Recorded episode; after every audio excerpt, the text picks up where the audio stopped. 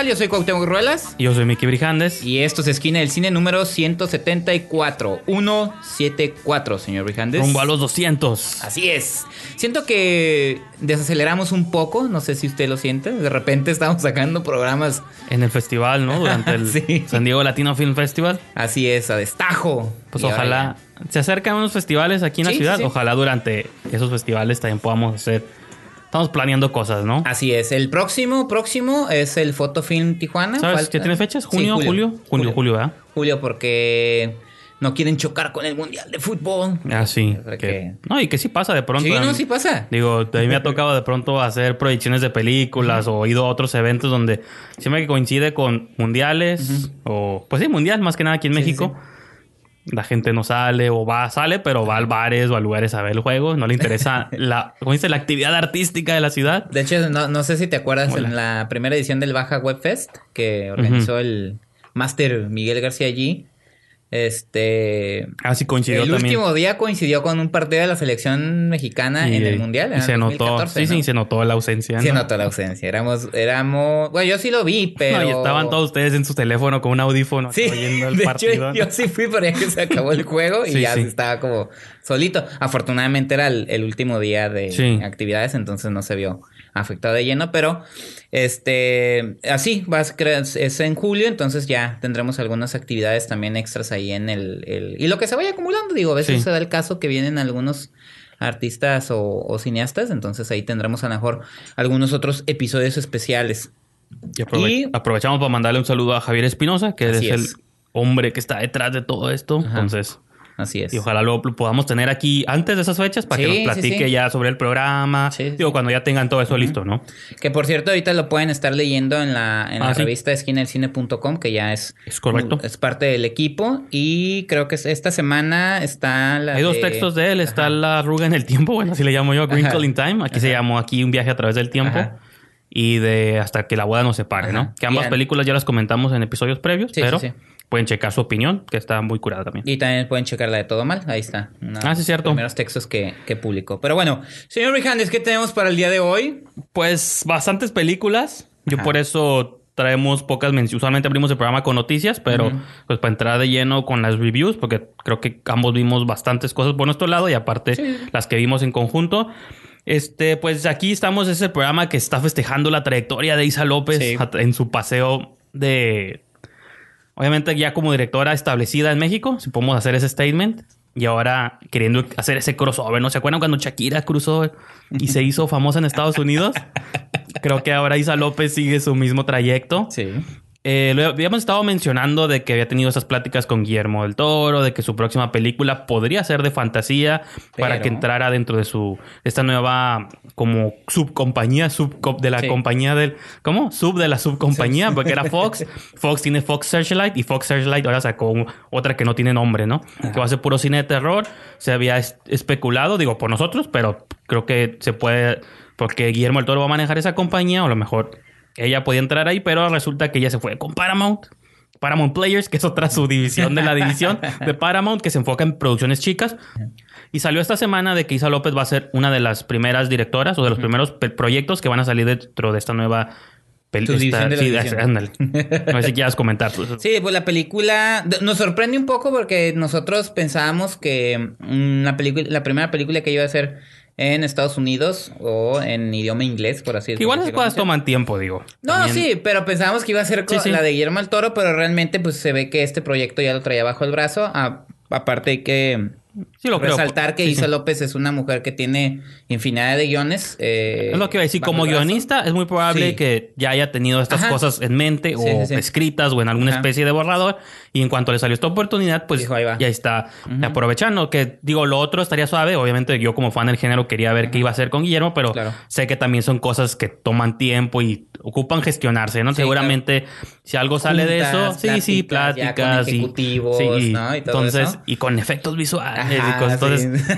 digo, si es que vemos ese proyecto va a ser seguramente después Sí. de esto y en un par de años, ¿no? Sí, la película se llama Three Sundays y girará en torno a una historia de amor que se inicia en los ambientes de la danza latina. Sí, sé. está Sabor latino. Ajá, entonces está interesante porque eh, lo habíamos comentado, creo, en el programa que hicimos con ella, que eh, en el QA en, en San Diego dijeron, tú has hecho comedia romántica. Y ella dijo, no, nunca he hecho comedia romántica, he hecho comedia. Ajá. Y ahora va a ser, pues al parecer, una película romántica, porque dice una historia de amor, vamos Sí. a decir un, un drama romántico Ajá. probablemente, entonces eso ya es entrar No, y, a otro género. y que nos remite O a esos subgénero, ¿no? Nos remite a películas de los ochentas, no, y de, Como- sí, así, sí. de hecho lo ponen aquí, el ejemplo que ponen es eh, Fiebre Sí, de el sábado por la noche, pero puede pensar uno también Dirty Dancing, puede Ujú, pensar ujú. como en este tipo Footloose. de Footloose, que es ajá, como ese tipo de películas que usan la danza como Ajá. un transporte, incluso los 2000 con Honey, cosas así No, de y Channing Tatum, ¿no? La primera Ah, película sí, que... ¿Cuál Magic Mike? No. No, no, no, las antes, antes, cuando estaba él- Step Up o algo así, Step Up. Ah, como ese tipo de subgénero. Step Up, está Honey. Baile urbano, que ¿no? Es- ajá, con Jessica Alba, ¿se acuerdan? Sí, cuando antes de que fuera. Bueno, Iba a decir American Honey, pero no, esa No, es no. otra película. Entonces, Entonces sí.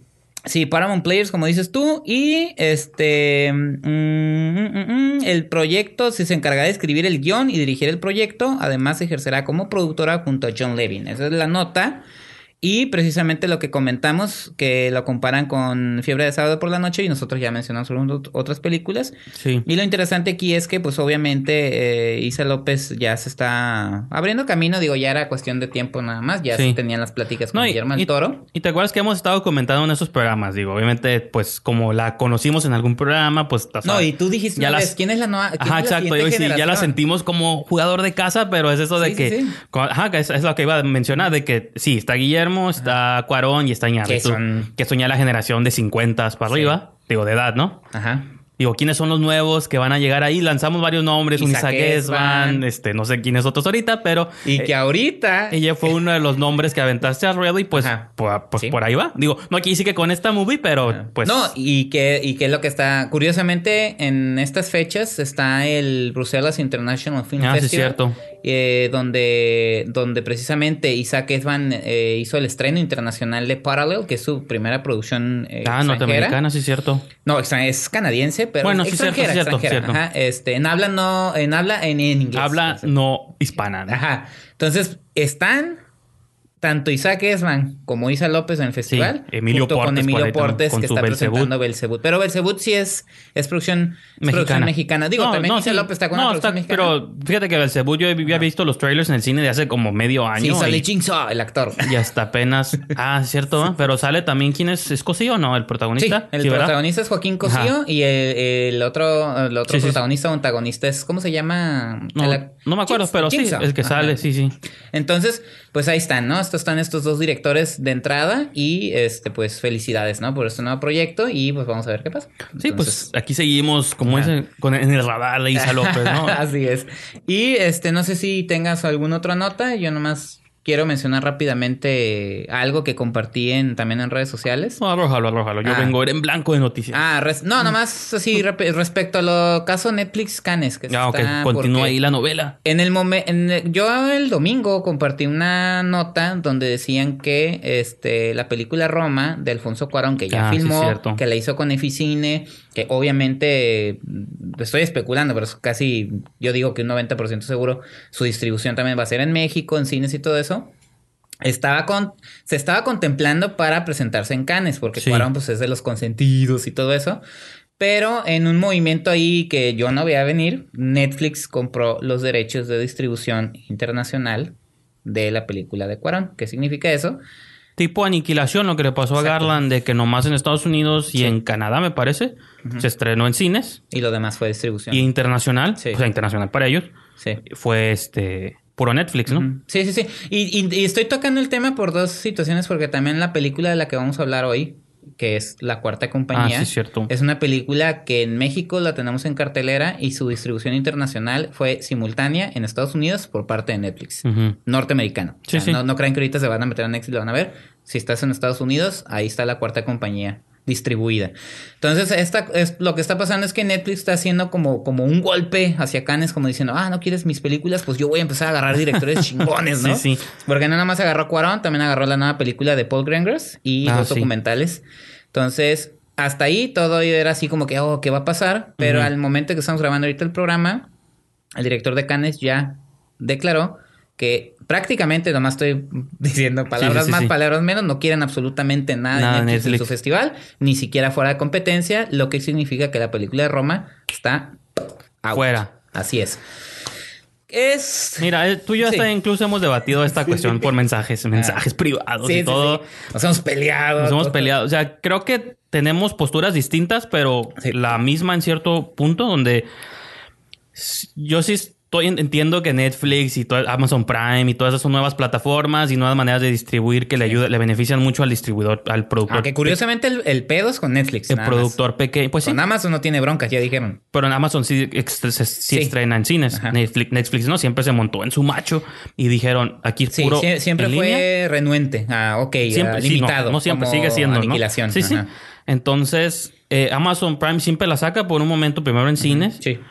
Y ya luego las puedes ver y ni siquiera es al instante porque yo me acuerdo No. que Manchester by the Sea salió en cines pasaron un par de meses y ya luego te la sube a su plataforma Hasta la fecha en Amazon Prime México no está. Ajá, ahí está. Entonces, Ajá. y Netflix sí es internacional, todo Sí. de golpe, ¿no?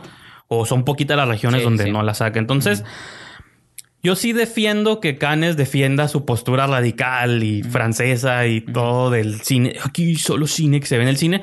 Porque tanto tú como yo y todos los críticos y todos los fans de ir al cine a sentir esa experiencia. Por ejemplo, La Quiet Place es una movie que se tiene que sentir en una sala, ¿no? Con un montón de personas y esta idea de que... O sea, creo que son experiencias que está suave de compartir en conjunto. Y es una, es, como dice, creo que es una experiencia que no se debe perder. Y está suave que haya estas personas radicales defendiéndola.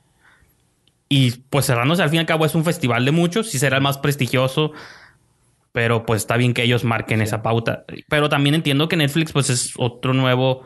Es otro medio y es el camino del futuro. Y pues donde yo Mira, me mantengo ma- a la mitad es que ninguno de los dos... No tenemos por qué forzar que los dos Sí. estén de acuerdo, que cada quien defienda lo suyo y a ver qué pasa, ¿no? Lo, lo, lo que pasa aquí es que Netflix está tomando, ¿por qué está tomando fuerza dentro de otras cosas? Di- ya sé que también es un negocio, el Sí. dinero manda, billetito con, ¿cómo dijiste? Sí. Tú me dijiste un mensaje con dinero No, pues es el yo digo, perro. o sea.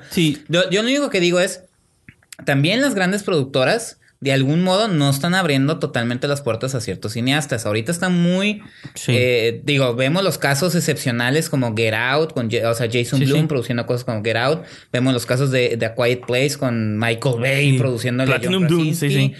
Este, pero, ¿qué pasa como con Martin Scorsese? Que todas las casas productoras le cerraron las puertas a un emblema del cine norteamericano, a Porque un señor su- que ha ganado sí, Óscares. Hacen sus estudios de mercado y dicen, esta madre no- como silencio no nos va a traer y nada". triste, triste, porque lo Sí, han sí. dicho que Martin Scorsese todo está en el estira y afloja con Netflix de que por favor les traen su película en algunos cines. Sí. Netflix fue el único que le dijo, ¿cuánta lana ocupas? Ahí está, hazme la película original de Netflix. Estamos hablando de películas Sí. producidas por Netflix. Nada más estoy diciendo eso. Y cómo hay directores eh, que entran, que de algún modo se han visto afectados, entre comillas. Eh, como Alex Garland y recientemente Alfonso Cuarón, que ya no depende mucho de ellos. Sí, no, porque a fin de cuentas Cuarón también es productor de la película, Pues sí.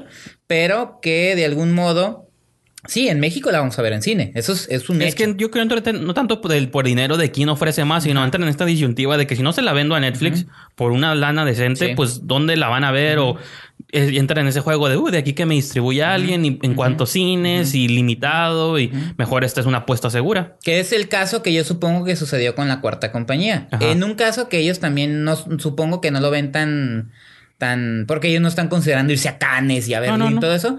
Eh, yo yo creo Y que podría, digo, aunque tengo ahí ciertas opiniones de la movie, creo que tiene un nivel de producción muy interesante. pero es como pensar, ok, yo ya estrené en México. Hay Sí. un año batallando Sí. a, a estira y afloja, cambiando de casa de, distribuidora, perdón. Estrenaron en México y en Estados Unidos dices tú, me evito esa bronca Ya llegó No, Netflix, me está diciendo, ¿no te distribuyes? Va, ¿no? Y aquí O sea, que lo ganó- todos los suscriptores. Ganó. Ariel sin haberse estrenado en salas comerciales, a Así menos a un nivel masivo. No sé si haya estado por Ah, ahí. puta, yo sé, yo sé por redes sea, sociales que hubo críticos sea, renombrados que ni siquiera la habían visto, estando nominados. a Entonces, eso estuvo muy raro, pero No, son votantes, los votantes sí lo Sí, vieron sí. y desde este, pues me imagino que igual que en los Oscars te mandan ajá. un screen. sí, le mandan screening y pues Ajá, ya la y- ven, ¿no? Ajá, screener y ahí la ven. Pero este es un caso que pues ahí va a seguir. Entonces, a ver qué No, pasa. y aparte, digo, yo entiendo que también yo estoy hablando como por mí, quizá un poquito por ti o por las personas, repito, Sí. los que nos, como los que nos apasionamos por el cine, ¿no? Que son como los seguidores de un equipo de fútbol o de, de algún deporte, o los que le gusta incluso, pues los que tienen ciertas rutinas, ciertas tendencias y que le gustan eso, pero yo sé que hay un gran porcentaje de la sociedad que realmente le da hasta flojera ya ir al cine, Claro. lidiar con personas, está muy caro que Yo soy uno, ¿eh? ir con una familia, pues te digo, bueno, Yo estoy, yo estoy dividido. Tú- ajá. porque a mí sí. hace mucho por eso. que me ha, me ha, me, me, me, me- yo voy al cine, tú sabes. Sí, o sea, por eso, yo vamos al también, por eso, pero yo, yo, yo Pero yo mencionaba... a veces me pesa. Yo, eh, yo quería hacer este anuncio sí, porque sí es fácil hablar por ti, un hombre soltero que nomás Ajá. va al cine y no pasa nada. De que yo sé que hay familias que es difícil, mejor la vemos en casa y que llega un Netflix o un Amazon, estos te facilitan la vida mil veces porque dice, bueno, me quedo en casa, No, no, o ponemos una movie eso. y nos ahorramos Agua- una la nota. O esa familia que no está en su casa. Sí, sí. Tener que aguantar esa familia en la sala sí, de cine. ándale.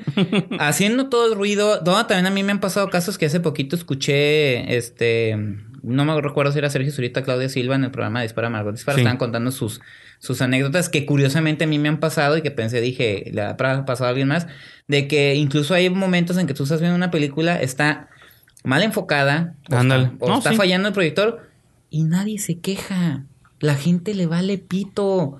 O sea, tiene que uno estar haciendo el pinche coraje, salir y decirle a los de Sí, sí, sí. Cinépolis, Cinemex, porque ni siquiera se han dado cuenta, porque no hay nadie más que. No, me ha sé si tocado que están no. programados los proyectores, no hay A nadie mí me toca que ni siquiera apagan las luces, empieza, me- cuando es la primera función, la de las 11, 10 de la mañana a 11, no me Y yo soy de los que se sienta hasta enfrente también. No me gusta estar atrás. O sea, Sí. sí, sí, perdón, digo. Este, no estoy de, o sea, yo seguiré yendo al cine, tú sabes, digo, vamos al cine a las funciones de prensa. Sí. La experiencia está suave porque vamos, eh, no nomás vamos nosotros, también va a veces Sí, van el colegas César que están curadas. Alberto Villescusa, Jorge Guevara, Javier Espinosa. Sí, Eh, incluso nos encontramos otros colegas como este Alejandro Brenda Sevilla, Mancera. Brenda Mancera, este Ernesto Eslava, pues está padre, ¿no? No, sí, Nomás bueno, esas que a son las funciones de esa opción- prensa. Incluso también las funciones normales Ajá. con civiles, por así decirlo. Sí, sí, sí. Está suave porque, sobre todo las muy de Ah, terror. no, sí, sí. Yo las digo películas. que cuando te encuentras a alguien, pues cotorreas. Ah, sí, no, sí. Yo digo, sala, por ejemplo, ¿no? las películas de terror son muy cura. O las comedias, cuando fui a ver. Game Night, pues fue con un público normal y la vibra en la sala estaba suave porque todo el Sí, mundo se ría risa, y te contagia, pues, Claro. ¿no? Pero eso es por eso de que yo defiendo como estas experiencias de que yo veo como un religioso que va a la iglesia todos los domingos.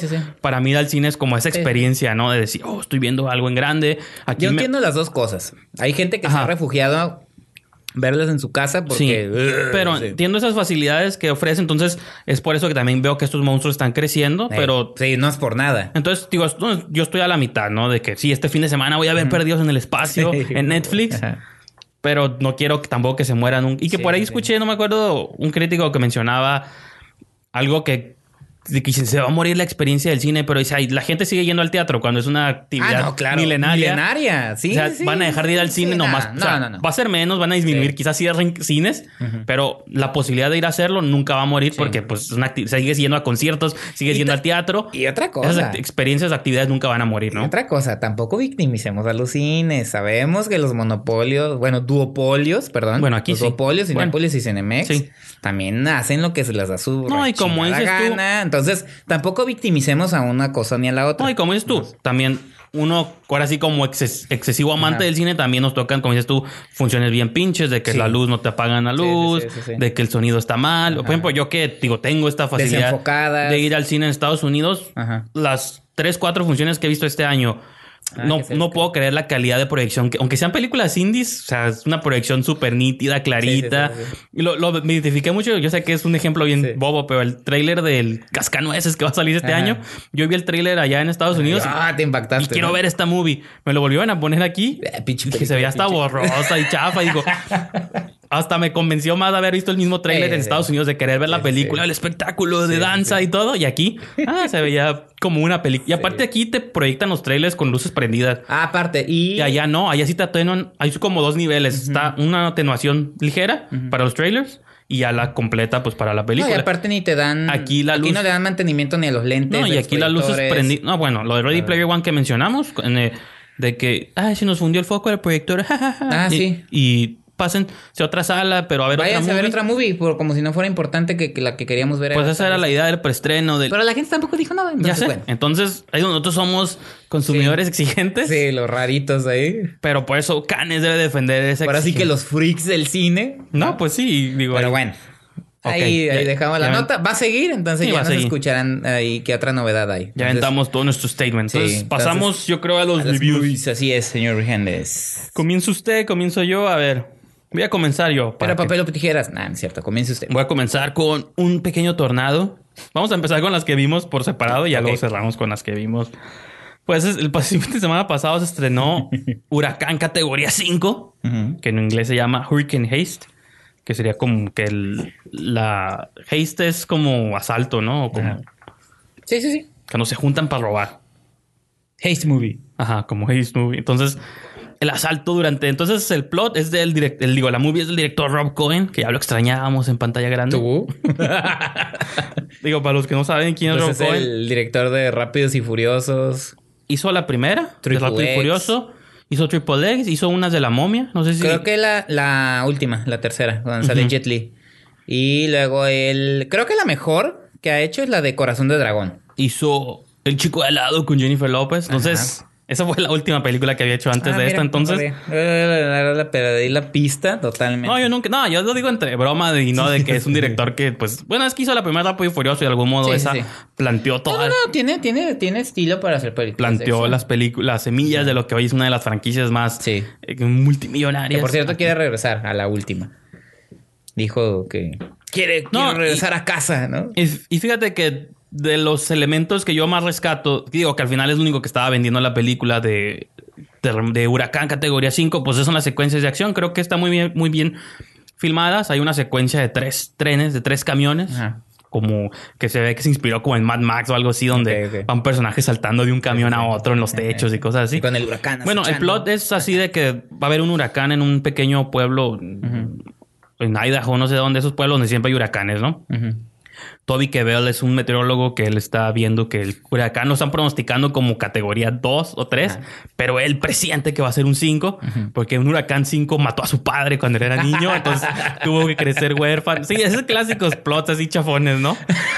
Sí. Entonces él les avisa al, al centro de meteorología, hey, es un categoría 5, evacúen la ciudad. O sea, Como Twister, ¿no? Es más, que ajá, tenía un issue ahí la- es la más, Hunt. es más intenso de lo que están esperando. No lo toman en serio, pero simultáneamente ahí están estos ladrones eh, liderados por el actor Ralph Ineson, que muchos lo reconocemos por su voz más que por su look, que fue el papá de la bruja, lo vimos en Ready Player One también como el tío ahí golpeador.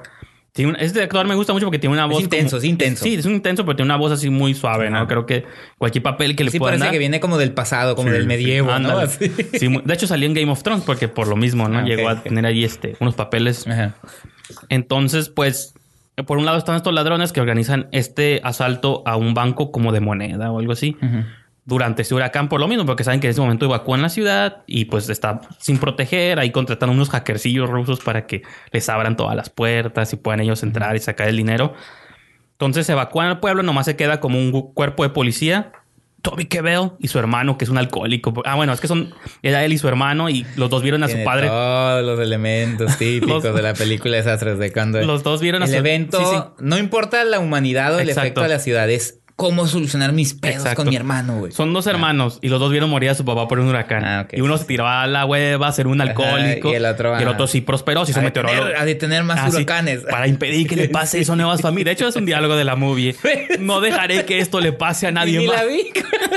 No, sí, entonces. Pues el punto es este, de que llega el huracán, Ajá, sí. está el asalto, el heist, y como nomás él y su hermano y una policía, Ajá. bueno, es que hay policías corruptos, ¿no? Que claro. estaban, dejaron entrar a los malos y hay unos policías buenos, entre ellos está la actriz Maggie Grace, que es como la policía buena que se junta con los... Entonces, este trío de personajes tienen que detener, cae en manos de ellos detener Dos amenazas, ¿no? dos amenazas, bueno, a sobrevivir Sí, la amenaza del huracán Y y, detener a aparte detener a estos criminales, ¿no? Y pues yo creo que las secuencias de acción también, o sea, bueno. son lo que a mí me gustaron porque Ah, aparte... eso sí es bueno, Rob Cohen. Eso No, sí y no le aparte, quito mérito. toda- casi toda la acción, Tiene todas las secuencias las ocurren de acción. durante, bajo, como con agua, vientos y lluvia. Entonces, mínimo como que esa, o sea, el, man- maniobrar como todo el tiempo estar grabando bajo lluvia, aunque sea artificial o en efectos, pero mínimo, o sea, sí estaban ellos en agua y con vientos y cosas así. Claro. Entonces, eso está como muy curado porque, bueno, sí se aventa, sí tuvo como su complejidades de producción y aparte las persecuciones de carros, Sí. repito, entre vientos y agua y choques y explosiones. Siento que está como muy curada y siento que con la movie lo logra, pero como en lado de plot y en lado de pues todo lo demás.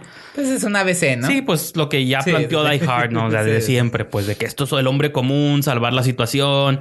Me recuerda Así- la tormenta, no me acuerdo cómo se llamaba, una con Christian Slater y Morgan Freeman, Randy Quaid, que también Eso no- estaban esperando que La está se- confundiendo con la de, un pueblo y la de Keanu Reeves, esta de efecto No, cadena. Chain Reaction, ¿no? Y es un director muy similar a Rob Cohen, Andrew Davis. Ándale. Entonces, este, estaría padre un, un programa de Hollywood Reporter, una mesa redonda con directores así como de encargo, ¿no? Andy De- de- Davis, ah, Bob sí. Cohen, De Weissman. sí, sí. Este, que, ¿cómo se llama el que, el que dirige? Ah, Scott Sommers. No, Stephen Sommers. Paul Anderson, ¿no? Bueno, el, el Ah, sí. no el Thomas, sino el no, WS. sí, sí, sí, WP, Paul. El Anderson. esposo de Mila Pero bueno, sí, me, me daría curiosidad que, que- ah, este, Martin Campbell, todos esos. ¿no? Ándale. No, pues al final mi conclusión, digo, es una movie que.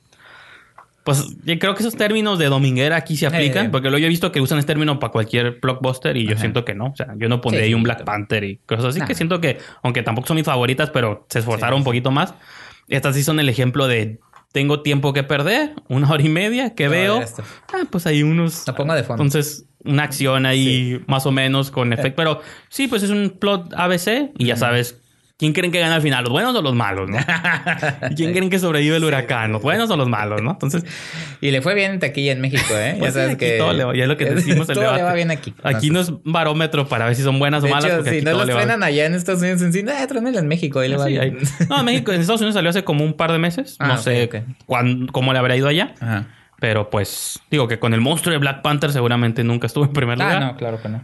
Porque pues hasta la fecha sigue Sí, sí, dando, sigue la mata dando. Sí, con todo y con ah, eh, Un Lugar en Silencio fue un trancazo de taquilla. Como hasta a una distancia, ¿no? Entonces, pues ese es mi pequeño review de Huracán categoría 5. Ahí está en cartelera y va a durar porque le, le, le, le fue bien. Pues a ver si. Rampage no la saca, ¿no? O todavía no sale aquí, no sé que no sale. Rampage sale, sí, o sea, del momento que estamos eh, grabando hoy, fin de semana. Ah, ok, entonces pues vamos a ver ahí. Vamos Monstruos ver. gigantes. Ya sé. No, pues ahora, ahora yo voy a ser el intenso, señor Rihanna. Usted habló de, de huracanes y ladrones y policías. Este, yo voy a aprovechar a hablar de esta película por dos razones. Una eh, es la película que ganó el Oscar a, Ah, a la película de habla no inglesa. Y dos, eh, cuando se estrenó en México, se estrenó únicamente en, en, como le llaman eh, nuestros amigos de la Ciudad de México, en área metropolitana. Ah, Y ahí no entramos Tijuana. Somos provincianos. Ajá. Y, lo, y lo padre de todo eso es que se estrena el, a partir del viernes 13 en las dos salas alternativos, alternativas que tenemos en la ciudad. En Cineteca Tijuana Sí. y en Cine Tonalá. Entonces van a tener dos opciones para ir a verla. ¿De qué película estoy hablando? Una mujer fantástica de Sebastián Lelio. Esta película... eh, se habló mucho de ella, yo creo que a lo mejor muchos la han escuchado. De hecho, Cineteca ya la, ten- la tuvo el mes pasado y la van a reestrenar porque tuvo este. No, y hay un interés, mucho. creo yo, Sí, del un- público por verla.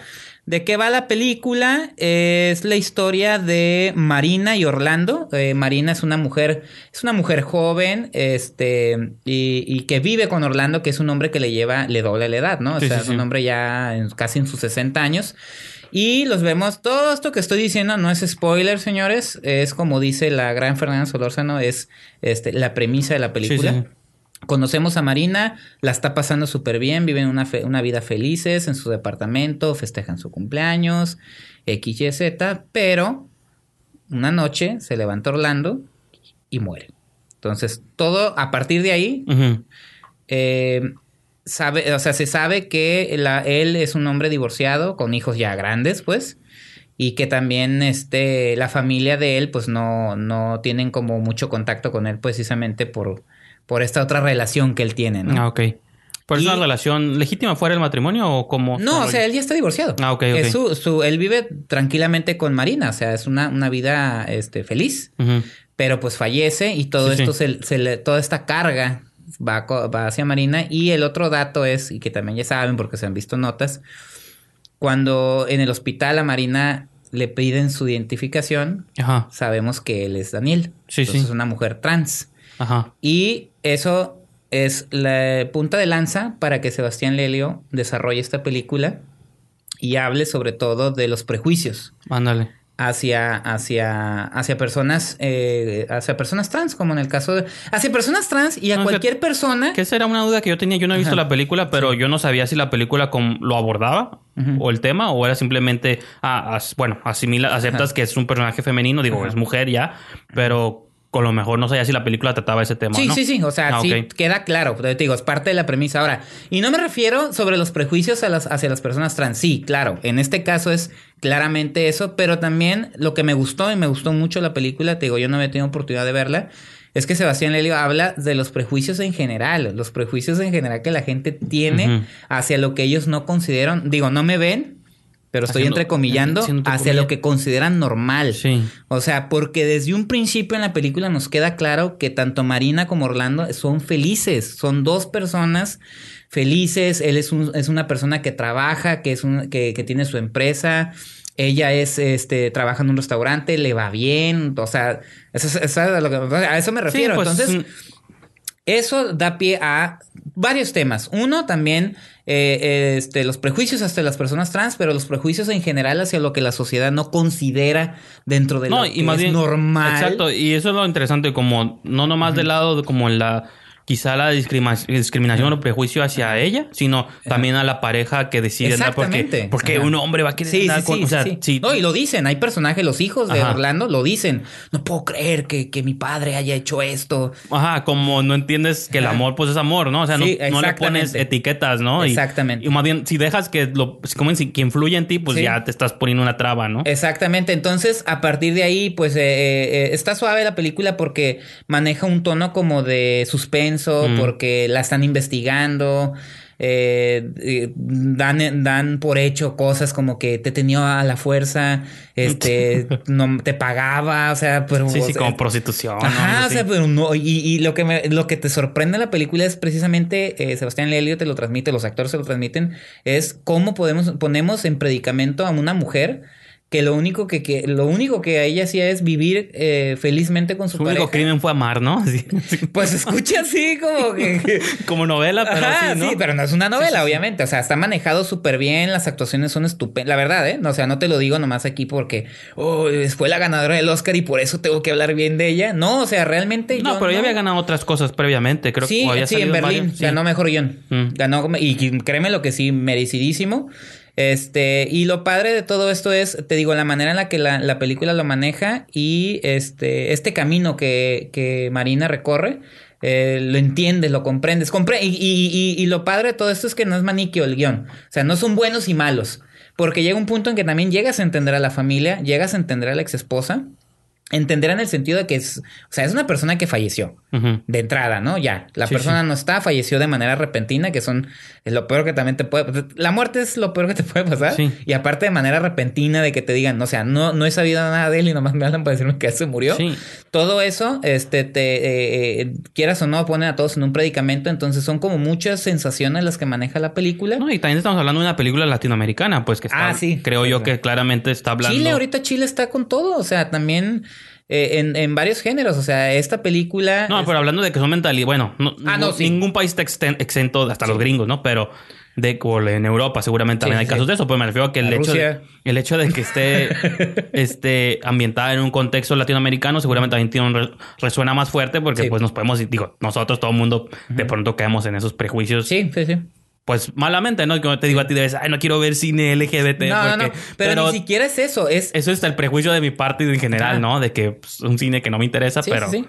pues, y aparte, te digo, la película, como tú dices, tú está ambientada en Santiago de Chile, que es una ciudad, este, es una ciudad, es una ciudad moderna, es una ciudad, este, eh, que, que- o sea, no, no es que te lo estén poniendo en un contexto en que, oh, la gente no, o sea, Sí, es sí. prácticamente una ciudad sí, moderna. de las ciudades latinoamericanas creo que es Ajá, el de y, la. y que aún así se dan esos casos. Y te digo, el- el- lo que plantea la película es en general el prejuicio, en general. Sí, no, o sea, eh, eh, partiendo de esa premisa, ¿no? Entonces creo que que vale mucho la pena, la verdad. Sí, es una, una cinta. No he visto las demás que estuvieran nominadas a los Oscar. No estoy diciendo. No, pero "Oh, sí". esa, estuvo sonando bastante. Repito, había ganado, como dices tú, en otros festivales, pero yo sé que tiene casi medio año, o sea, del año- del año pasado, perdón, sonando en bastantes cosas, en bastantes eventos, festivales. Entonces, pues, aquí finalmente ya.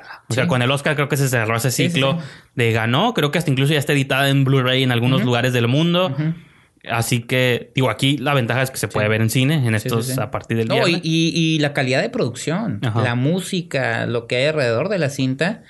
Y este director ya había sonado muy fuerte por una película que se llama Gloria. No, Gloria de Gloria Trevi. Hola, que me gustó, ya la voy a ver. No, entonces, y lo curioso es que Sebastián Lelio, de algún modo, eh, con Gloria, con esta película La Mujer Fantástica, que incluso ya ganó el Oscar, ya se abrió las puertas en Hollywood Ándale. y ya hizo el remake de Gloria. Pero con, de Gloria, la, la película anterior a Una Sí, Mujer sí. Fantástica, pero ahora con Julianne Moore hay que ver Ahora. qué, qué pasa. Y ahora sí ya la voy a ver yo porque como es americana ya... y es en inglés, en tu idioma favorito. este, pero curiosamente digo, eh, también es el caso del director, em, el que dirigió Jackie. Ah, Pablo, Larraín. Pablo Larraín, un director chileno. De algún modo, los, los- los cineastas, el cine chileno y los cineastas chilenos están llamando mucho la atención. Y a mí de- Jackie sí me, me encantó. A mí no, pero eh, tiene, Bueno. tiene cosas muy interesantes. Pero te digo, el cine eh, chileno y sus cineastas de algún modo están llamando mucho la atención con sus películas, con sus producciones, con sus temas, que se están abriendo como, como camino, ¿no? Sí. Hacia, hacia producciones internacionales. Pues seguramente ahorita que hablábamos de Isa López, va por, yo digo, por el mismo camino, Claro. directores latinoamericanos que... Y yo creo que también en Estados Unidos hay, una necesidad ya de nuevos directores Sí, porque... Eso lo dijo hace mucho Jorge Michel Grau, ¿eh? Porque lo, fíjate lo enfatizó. que, en o sea, los... Acuérdate que en Estados Unidos agarra a los chicos, los pocos que despuntan del Los cine indies. indie, Ajá. se los roban para sus Terminan destruyéndolos. Ah, o les destruyen, les matan el espíritu como un Josh Trank o Colin Trevorrow. O, Gareth Edwards. o los jalan a hacer Ryan Johnson. Ya va, Eh. va- los próximos 10 años de su vida va a hacer cine de Star Wars. Sí, sí, sí. Y ya nos olvidamos de Ryan Johnson que hacía apuestas. A mí me gustan, pero apuestas. Apuestas sin- arriesgadas con Joseph Gordon-Levitt. Sí, o. Looper o eso cosas así. Entonces, pues ahora, ¿quién produce? ¿Quién hace las movies indies? ¿Tienen que salir comediantes o personajes de sitcoms? Entonces, yo sí creo que también en Estados Unidos, los, Sí. o sea, los jugadores pequeños o el cine independiente estamos mejor necesitados de nuevas Jugadores voces. pequeños como Paramount Players. Exacto. Ah, Entonces, a lo mejor esos jugadores pequeños, estos directores latinos que están Ajá. entregando cosas buenas, pues seguramente ya los están jalando también para sus. Como ahorita Pues para Pablo. Larraín, Sebastián Lelio, Isa López, Isaac Esban. Porque Isaac Esban no lo mencionamos. Parallel es una producción Ah, sí. canadiense, pero él ya va a hacer la adaptación de Summer of Night Fíjate de que Dan no, me- Simmons. no me acuerdo quién dirigió La Cordillera, pero es otra de estas películas que tienen una un director manufactura. argentino. Una manufactura muy Sí. interesante que seguramente No, pues está Juan Manuel. Campanella, que hizo Secreto de sus Ojos. Sí. Y que posteriormente eh, se ha dedicado a, a dirigir. Bueno, él se di- dedicó más a televisión, pero Sí. tiene algunas cintas en Estados Unidos. Entonces, pues ahí está. Pues ahí está, una mujer. Ah, no, y lo padre también es eso. Siempre decimos, hasta cuando mencionas de dónde se estrenó, pues en Cinépolis y Cinemex, ¿no? Ah, pues dónde se estrenó Una Mujer Fantástica en Cineteca Tijuana y Cine Tonalá Tijuana. Así Entonces- que buenos horarios y a partir del 13. a partir del dos. 13 o cuando sea que ustedes escuchen este programa, nomás chequen bien las carteleras y pues traten de verla. Trataré yo de hacer lo mismo. Así es, ahí está ya la película. Eliminaré mis prejuicios. Una, mujer fantástica, vale mucho la pena, la verdad. Antes de pasar a las principales, yo sé que tú no quieres hablar de ella, pero yo sí quiero ponerte aquí en el spot. ¿Cuál? Que hagas tu denuncia contra el cine animado Massinger Z. Ah, no, come on, no me pongan en ese predicamento. Me van a aniquilar los fans del anime. No, no, no, no. Ustedes La saben que yo. honestidad, aquí honestidad. Sí. Yo no tengo absolutamente nada en contra del anime. Han hecho cosas. Yo también muy tengo buenas. prejuicios. No aprendí No, nada de mujer Yo no tengo prejuicios contra el anime. El año pasado hice, vi la de. Eh, La de los pareja esta que se Your cambian. Name, Your Name, Your Name, Your sí, que se Name. cambian de cuerpo. Sí, que se me hizo estupenda, he visto cintas de acción, pero pues esta semana se estrenó, el fin de semana se estrenó Massinger Z. Yo soy, otra vez, adivinen la edad de Cuauhtémoc Rueda, soy una persona que creció viendo Massinger Z en Sí. Canal 12 eh, a finales de los 80s y me encantaba Massinger Z. A mi hermano y a, a mis hermanos y a mí nos encantaba. Ujú. Este, muchas de las referencias de Massinger Z las vemos hoy en día. No sé, hace poco Guillermo del Toro dijo que le preguntaban de Pacific Rim sobre eh, Neon Genesis Evangelion Ah, sí, y sí. dijo, no, yo más bien me basé en... Más, Sí, que dentro más, de varias, que más su Z. generación también, ¿no? Así es. Sí, porque ellos en la área metropolitana, como dicen, se, se presentó antes Massinger Z. No, Nosotros que en Tijuana en- llegó más tarde. En Ready Player One también hay menciones como. Gundam y cosas así. Ajá, que son del Sí, sí. género mecha. Ándale. Entonces, robots gigantes eh, tripulados. Sí, sí. Porque luego hay robots gigantes que no son tripulados. ah. Power. Ajá. No, no, esos son tripulados. Sí, sí, pues. Entonces, eh, pues me decidí ver Massinger Z Infinity. No, yo ya no estoy por esos trotes, mis, mis, mis amables eh, escuchas. No, yo ya así como a la mitad, como dije, no, yo estoy viendo, yo estoy. La, la verdad, mira, algo que sí tengo que resaltar de Massinger Z Infinity es respetan al personaje de más, creo, porque pues es una película, pero a fin de cuentas yo lo sentí como un episodio extendido de Massinger Sí. Z. Ajá. Son los mismos villanos, los mismos ayudantes del villano, son las mismas motivaciones del villano, las mismas razones por las que Koji Kabuto se sube a Massinger Z, nada más hay un plot ahí de otro, otro dios demonio, nada más ya sabrán de qué les hablo los Sí, fans. sí. Pues para los fans les va a funcionar Fíjate que. maravillosamente bien. Yo simplemente, pues, no estoy ya. Ya- ya estamos Ya viejos. no estoy por esos trotes, mi estimado. ¿no ¿Te acuerdan de.? no- llegó a estar invitado aquí en el programa Christopher Nungaray. él- ah, sí, cierto. En Letterboxd le puso tres estrellas. Entonces. ¿3 de 5? 3 de 5. Entonces. Ah, está no bien. sé. Es que eso es como la mitad del camino, ¿no? Es como un 6. Ya sé. Ah, ya. Hace mucho que no hemos invitado al buen Nungaray. Entonces, Entonces, pues no sé, digo, el que sí es fan de ese tipo de cine le puso un 6, entonces tampoco es muy prometedor. Bueno, es como la mitad del camino, ¿no? sí, como ¿De qué? 7, ¿no? No, bueno, de 5, 3 estrellas es 6, ¿no? Más. No, sí. Porque ¿Sí es equivalente? Ah, Ok. Yo pensé que era más. Yo como 3 siete, estrellas son. 6, 4 estrellas son 8 y a las 5 estrellas es 10. Ah, bueno, entonces, entonces, ahí. es 6, es un 6. Sí, bueno. Yo nunca he entendido la te- Neta, nunca le he entendido la mecánica de las estrellas. Pues Yo pensaba que 3 era bueno. por eso es bueno porque es un 6, es, No, es pasable, es de panzazo. es apenas pasaste, Ajá. ¿no? Pues sí, yo digo que para los fans va, ¿no? Pero no, ya, ahí, ahí, ahí la dejamos. No sé qué más decir de Massinger Z Infinity. Ah, no, pues está bien, digo, yo nomás quería, yo sé que, digo, esto era la, Ajá. esa no es la sección apropiada para eso, pero ya es que antes teníamos la sección donde hablábamos cosas que habíamos visto Ah, otros sí. tiempos. Ah, pues eso. Yo vi Perfect Blue, que nunca la había visto, y desde hace mucho tenía un podcast que se llama El Peliculeo, bueno, hace mucho, el año pasado, aquí en, muchos años. en nuestra vieja casa Telenú, con mi compañero Israel López. Sí. Teníamos un podcast que se llama El Peliculeo, entonces alguna vez hicimos un especial de anime y yo hice mi statement de, que yo no veo y lo que he visto no me gusta. Ah, pero. Entonces, pues tuve chance ¿A de usted le ver pasó diferente? de ver Perfect Blue y se, se me hizo suave. Nunca la había visto. Es una muy del 97, tampoco es una muy nueva. Ajá. Que la- en su momento hubo controversia porque dicen que Aronofsky se la pirateó Ah, sí. para Black Swan. Ok, ok. Ya que la veo, nomás son como referencias o la idea de una chica que aspira a la fama. Casi siempre es lo que y pasa. cosas así. Pero le- les gusta hacer escándalo. Porque lo que había dicho creo que Aronofsky es que el que es una movie que no se puede trasladar al cine tal cual. Él compró los derechos de remake en su momento. Ok. pero sintió que ya cuando la quiso traspasar se dio cuenta de que eh, por la narrativa que maneja es muy difícil y sí lo entiendo, juega mucho con los sueños y alucinaciones, o a lo mejor ahorita en el 2017, 2018 es diferente, pero que a lo mejor hace que Black Swan es de hace que 10 años, un poquito más. Más o menos.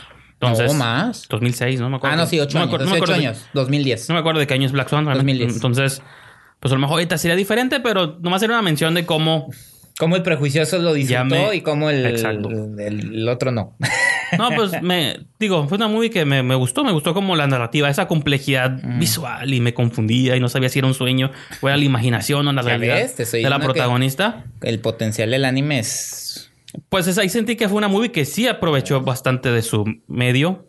Siendo que, por ejemplo, un Massinger Z es lo que ves en Pacific Rim, no más que ya con humanos.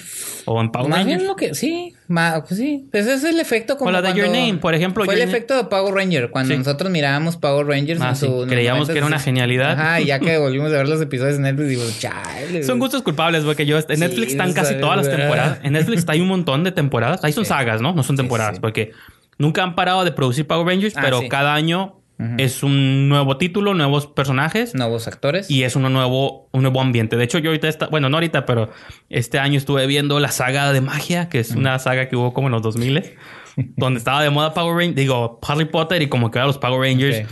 Son un fénix, un unicornio. Ah, entonces se fueron más por el lado de la magia. Viven en un bosque encantado.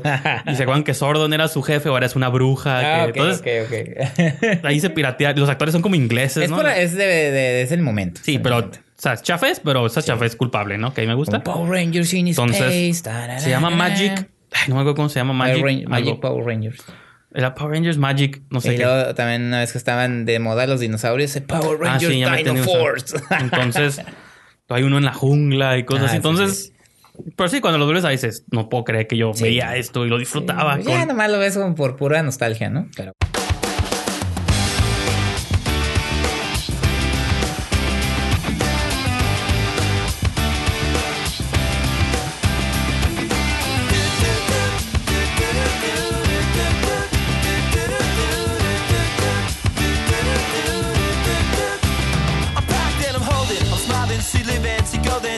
lives for me. Says she lives for me, ovation. Who will motivation? She comes round and she goes down on me. And I make you smile like a drug for you. Do ever what you wanna do, coming over you. Keep on smiling what we go through.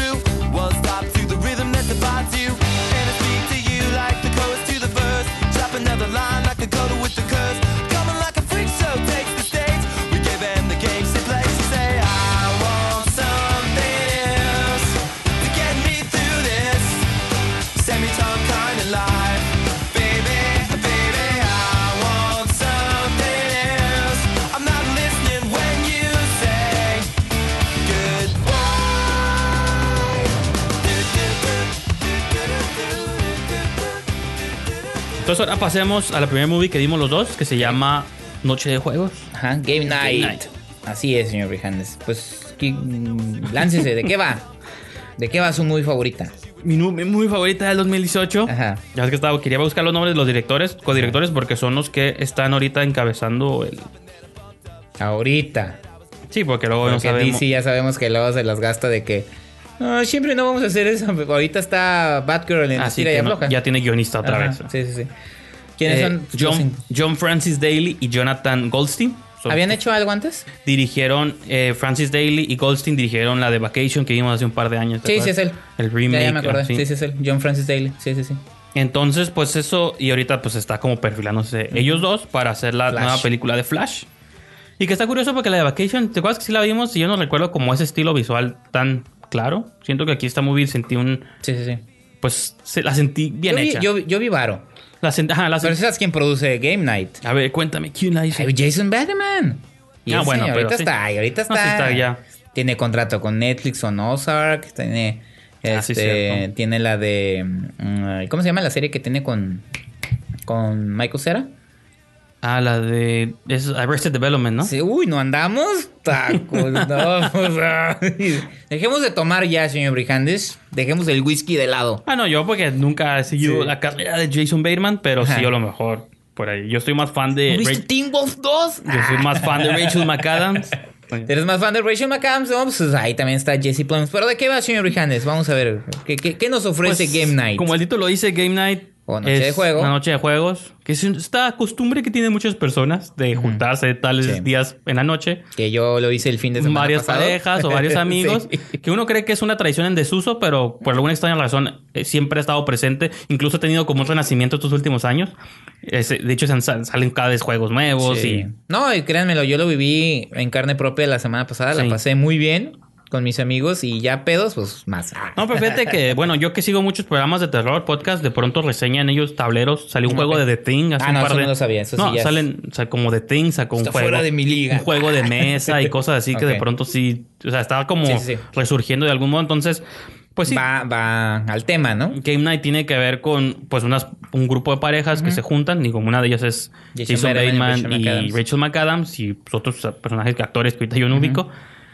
Y pues en una de esas resulta que el hermano de Jason Bateman, que es Kyle Chandler, regresa como a su vida con el carro de sus sueños. Que tiene y todo. issues con él porque Ajá, siempre está como una relación de Ajá. compitiendo. Y que fue, siempre fue como el hermano exitoso, ¿no? Así Sí, te claro. lo venden de que trabaja. El cool, el cool, como trabaja chingón, en Wall Street, es cool, Ajá, y lo que- critica al otro como pasivo-agresivamente sí. porque nunca hizo nada. Entonces, eh, como que lo invitan a una noche de juego, se da cuenta que está de pronto medio chafón y se los voy- yo les voy a plantear una nueva manera de jugar, ¿no? Un juego más arriesgado, en- casi como de game de... Sí, de, David Fincher. Que es como la referencia, una de las Sí, referencias sí, más sí, claras. Entonces, cuando van, la pues, siguiente semana van a la casa de Cal aburridos, ¿no? Eh, la siguiente semana, después de que él regresa, van a jugar a la casa de él. Y resulta que el juego es una experiencia interactiva, ¿no? Donde va a llegar un agente del FBI falso, van a secuestrar a uno de los personajes. Y ellos tienen que descubrir por medio de pistas. A través de pistas tienen que descubrir qué le pasó. Pero resulta que eh, este juego se entorpece por un secuestro real del personaje de Kyle Chandler.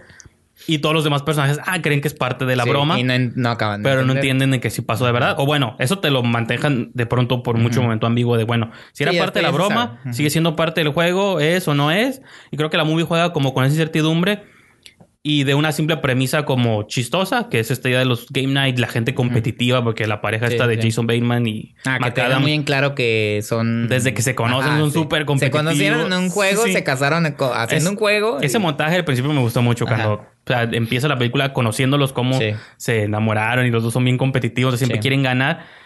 Y la película de, de esta premisa de chiste se convierte como una especie ahí de thriller de ¿Criminal? de género, no, un thriller de misterio, Y criminal. criminal y pues sí, se va por un camino ahí que no quiero spoilear, pero pues a mí la movie sí me gustó mucho. Repito, creo que de las comedias que he visto este año y en años recientes, su manufactura me gustó. Me, Sí, gustó sí, eso es algo que resalta mucho. me gustó como esa idea de que, aunque es un chiste y es esos tipos de comedias vulgares o Eh, intensas. se le considera comedia, moder- comedia moderna de adultos. Ajá. Que es donde entran Hangover, este... Pero fíjate que esas nunca, ni en su momento tampoco, nunca fueron de mi total agrado. No la sé. de 30 minutos o más. Ándale. Ajá, de ese tipo. Sí, pues. sí. Creo que esta, pues, creo que yo creo que son los actores Todo también. mal, de Isa López. Cochinada. No, qué bueno que lo mencionas. Y, y- No, pero- Y lo voy a decir. Dilo. A mí tiene- Game Night me gustó. Pero. No, pero no me hizo reír ni más ni menos. Sí, mucho Que más. todo mal. Sí, claro que sí. Este, no, creo que la película, eh, las dos películas, no estoy diciendo que una sea mejor que otra ni viceversa. Las dos películas son eh, para pasar un buen rato. No, yo digo que Game Night es para, una no, para divertirse, ni una le pide nada a la otra. Y nomás estoy queriendo decir esto porque lo habíamos platicado. Sí, sí. Eh, no hace mucho estaban mencionando precisamente que el cine mexicano como que no daba este paso. Y estaba escuchando en el, creo que fue en el episodio donde hablé de Rebeldes de Altura, que el cine mexicano no daba como este salto de salir de la comedia romántica. Y que de repente pues están saliendo cosas como Todo Mal, están saliendo cosas como hasta la, que la boda no se pare, están saliendo cosas como próximamente Rebeldes de Altura. Pero Rebeldes de Altura sí es como punto y aparte para mí. Siento Sí, que sí. sí se cuece aparte, sí tiene otra tirada y, y sí la considero mejor. A lo que voy es que eh, todo mal y hasta que la boda no se pare, sí es como un, como un paso adelante. Y no estoy diciendo ni, o sea, un paso adelante en cuanto a la comedia, ni bueno ni malo, nomás un paso adelante para deslindarse de, la comedia romántica romance, boba. ¿no? Sí. Eh, haciendo estas cosas más, más vulgares, más este, agresivas, con tintes de acción, en el caso de todo mal. Y lo que sí siento es hay un poquillo de prejuicio. Está bien, cada quien ve las películas como quiere. Sí. Pero sí noto un poquito de prejuicio, pues sí es diferente, y lo voy a resaltar, sí, Game Night, sí, pues tiene música de Cliff Martínez. Que el score es genial. Sí, eh, es genial, tiene que- unos efectos, eh, eh, los efectos que te hacen ver como, como si estuvieras en un tablero. Ah, sí, como un tomas. tablero las tomas. sí. Ajá, la- la- las escenas donde de persecución, todo eso, que sí, pues se ve, hay varo, pues hay varo. Y pues también la gente ve a Jason Bateman y a Rachel McAdams y pues ahí la gente se identifica, ay, pues son esos actores chistosos, ¿no? Y pues eh, también se oye más cool decir fuck que decir verga, lo digo por todo mal. Nah, pero eso son No, no, no, es críticas de decir. todo mal nos, no, No, no lo digo por de ti, lo digo en de eso. general, no lo digo por ti, lo digo en general. Pero la- ambas películas tienen premisas muy inverosímiles. Este, ambas películas tienen trampas en el guion para que avancen. No, y ambas es no, no, y ambas películas son buenas. Me hicieron, me, a mí yo la pasé muy bien con las dos películas, pero nada más quería poner un ejemplo como, como este, sí llega a ser como un poquito prejuicioso, este, ver que en México sí se están tratando de hacer películas. No lo digo por ti tampoco, lo digo en general por No, cómo me se- rehuso, me rehuso. no, me, me refiero en general porque era un tema que, y, y- y lo traigo a la mesa, era un tema que toqué con, con, con que tocamos, o sea, pero yo se lo dije directamente a Isa López y ella lo dijo con esas palabras. Acá en México, si es muy arty, mal. Si es muy comercial, mal. Y ella dijo así: ningún chile les embona. y, ve, y que traigo a colación. O sea, todo mal para mí es una, una película que este, le pudo haber, le fue bien en taquilla, pero le pudo haber ido mejor. Este, de Game Night también digo, no es que haya sido- ni es el trancazo de taquilla aquí en México, nomás estoy diciendo que son dos ejemplos claros de cómo en México, y, y te voy a decir que cuando vi todo mal, yo ya había visto todo mal, mi Sí. esposa quería ver todo mal, fuimos a ver a la película y cuando salimos, no se me olviden las palabras, porque mi esposa también es como tú. A veces dice, ay, cine mexicano, ah, no sé, no sé, ¿no? Como, ah, todavía ahí, eh, lo entiendo, lo entiendo porque es un prejuicio que también el cine No, mexicano, no, espérame, no es- un prejuicio, ¿eh? que el cine No. mexicano también se ha ganado a pulso, con producciones pésimas. Ok, con- sí, pero también de la manufactura. O sea, sí. Claro, espérame, pero cuando salimos de la sala de cine, mi esposa me dice, todo mal, no le pide absolutamente nada a ninguna película gringa de este género, así. Sí, yo digo que sí. Bueno, es No. que Yo digo que no, mi, pero bueno. mi prejuicio parte de que creo que la mayoría, no es prejuicio, pero la mayoría de la cultura pop que yo he consumido a lo largo de mi vida ha sido la norteamericana. No, Entonces, sí. es un estándar de calidad que de algún modo ya está programado en tu cabeza. Yo lo voy a mencionar ahorita en la, en- en la última película del programa, donde de alguna, por alguna razón u otra. Pero son otras razones. No, pero para mí es cine de mundo el que no es en- hablado en inglés, pues no es cine hecho por una eh, ni siquiera ni siquiera industrias, ¿no? Ni Cine siquiera- marginal.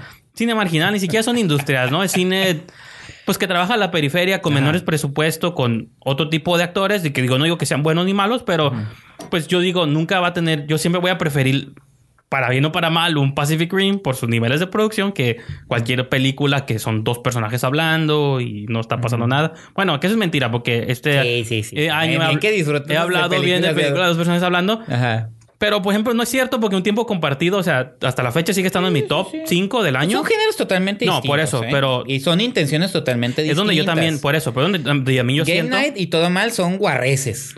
Divertidas. Pero yo creo que la de Game Night hace... mm, Pero ni siquiera en profundidad de personajes. No, pero que- fíjate, tú estás hablando en tiempo compartido y es un género totalmente distinto. Yo Ah, metí en un frasco ejemplo, Game no está a dos top. películas que son del mismo género. eso, sí. Con premisas ridículas. No, y yo- ambas películas. Y fíjate, Yo- nomás, yo estaba para que quede claro, no. ambas me encantaron. Por eso. Ambas. Yo estaba defendiendo más bien la postura de que no odio el cine mexicano, ni Ajá. es un... No nomás porque Tiempo Compartido claramente Ah, es una película sí. mexicana con actores mexicanos, hablada en español. Sí, sí, sí. Pero, en español o sea, y en inglés. O sea, Game Night, ah, nomás por eso me gustó.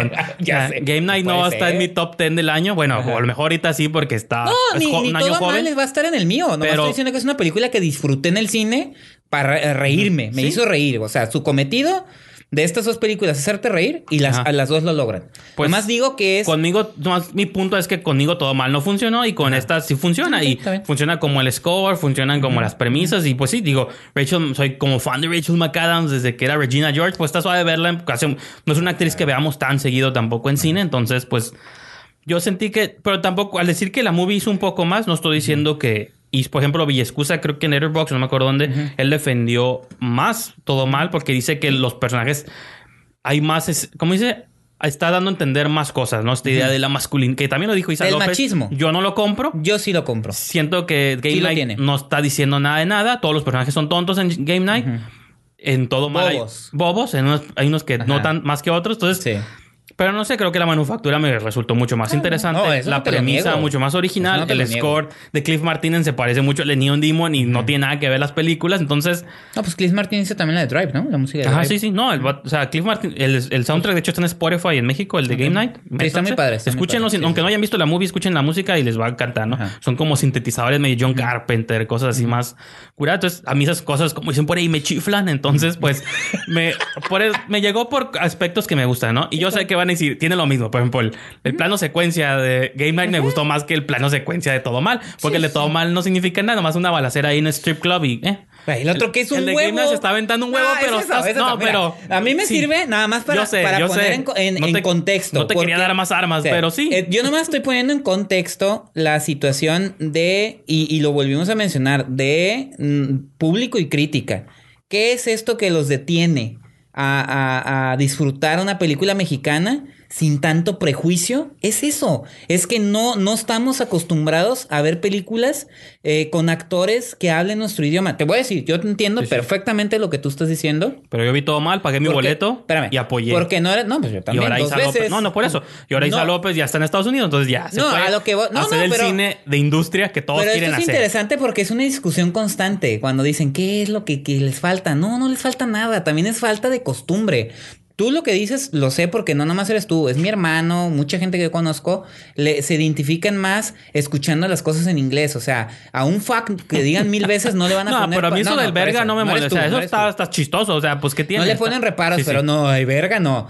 Eso- Pero no, a la otra cosa que voy, y es algo muy, muy mío, y, y- y también, y va a colación porque también es un poquito que, de lo que me gustó de la cuarta compañía.